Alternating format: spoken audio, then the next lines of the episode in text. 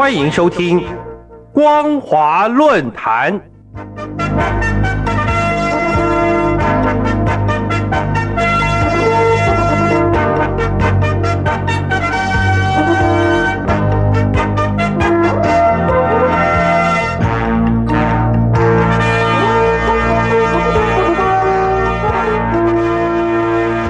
各位听众朋友，您好，欢迎收听今天的光华论坛，我是世奇。今天的论坛主题是中共欧亚联通想定将自负战略代价。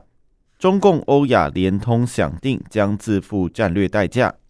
去年六月十三日，习近平签署发布军队非战争军事行动纲要。由于该纲要并未公布全文。外界大多以当前国际政治局势与大陆情势进行解读，既反映俄罗斯陷于入侵乌克兰军事行动，无力顾及中亚战略利益，也凸显当时中共召开二十大前夕，习近平军权稳固以及借非战争军事行动对外扩张政治影响力。而今，随着情势发展，中共更借土库曼战略合作，向中亚推进“一带一路”建设。并在今年一月五号邀请土库曼总统比尔德穆哈梅多夫前往大陆进行国事访问，会见习近平等领导阶层，检视双方相关的言行。可以发现，带路建设在面临国际社会两极化评价之下，还是试图推进欧亚联通想定。然而，这个行为却将冲击美国与俄罗斯的战略利益，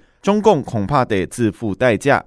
由习近平与别尔德穆哈梅多夫公开活动内容看来，带路建设不仅正由既有的基础或五 G 设施领域，向通信卫星发射服务、遥感卫星及其应用合作方向推进，甚至大陆各省区市也将与土库曼各州以及双方城市间建立直接联系与合作关系。由于土库曼在中亚五国。不止没有像其他四国面临在美国与俄罗斯强权大国间选边站队之问题，而且拥有丰富石油资源与工业化、科技化、现代化城市建设，以及教育水准相对最高、人民生活最富足等多项优势。从二零一一年开始，大陆就成为土库曼最大贸易伙伴。同年十一月，比尔德穆哈梅多夫前往大陆进行国事访问，也曾会见胡锦涛。而今双方带路建设将向国防航太领域推进。不仅比尔德穆哈梅多夫在今年访问的当天，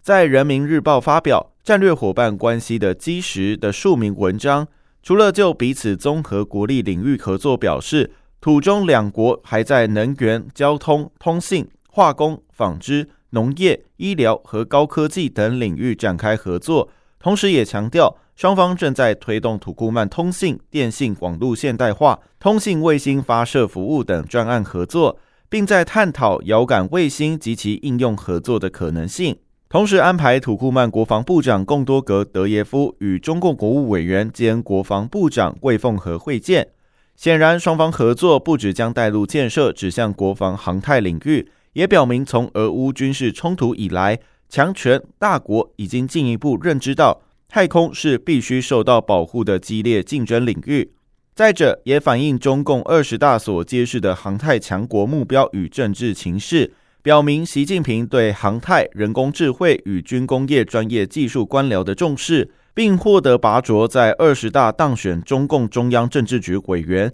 例如马兴瑞、袁家军与张国清，显见带路建设向国防航太领域推进。对中共而言，不只是时逢国际政治推移战略机遇期，同时也对应其航太强国目标与内部政治情势需要。此外，习近平与别尔德穆哈梅多夫不只将推动筹划首届中国加中亚五国峰会，更凸显带路建设连通欧亚与亚太的地缘战略想定。例如，别尔德穆哈梅多夫战略伙伴关系的基石数名文章就指出，我们愿强调。中方共建“一带一路”倡议，同土方复兴丝绸之路发展战略在理念和实践层面是相近相通的。两大倡议都立足在弘扬时代精神，致力于将太平洋到大西洋的广袤空间连接起来，形成紧密联系的生产链、技术链和工业带，促进解决诸多社会问题，提高人民生活品质。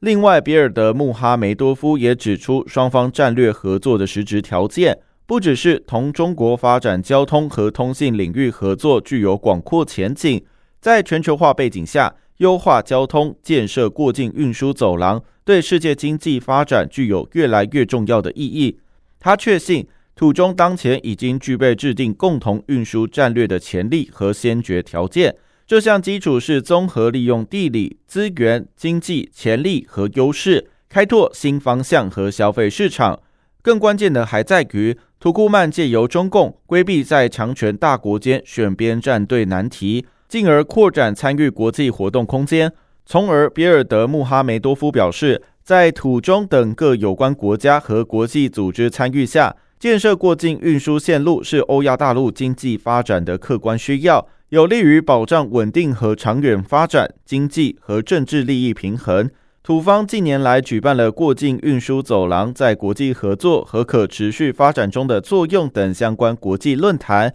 中方代表团都会积极参与，在此向中方表示感谢。各位听众朋友，从二零二三年中国特色大国外交六大任务，包含保障元首外交和中心工作。统筹拓展全方位外交布局，汇聚全球治理最大公约数，服务国家高品质发展和对外开放，捍卫国家利益，坚强防线，提升国际传播力和话语权的角度看来，中共不止已经从周边进行部署，而且深具连通欧亚与亚太的地缘战略想定。然而，却将升高与美国的印太战略冲突以及俄罗斯战略利益摩擦之紧张情势。后续恐怕将自负代价。以上就是今天的论坛内容。今天的论坛主题是：中共欧亚联通想定将自负战略代价。中共欧亚联通想定将自负代价。我是世奇，我们下次见。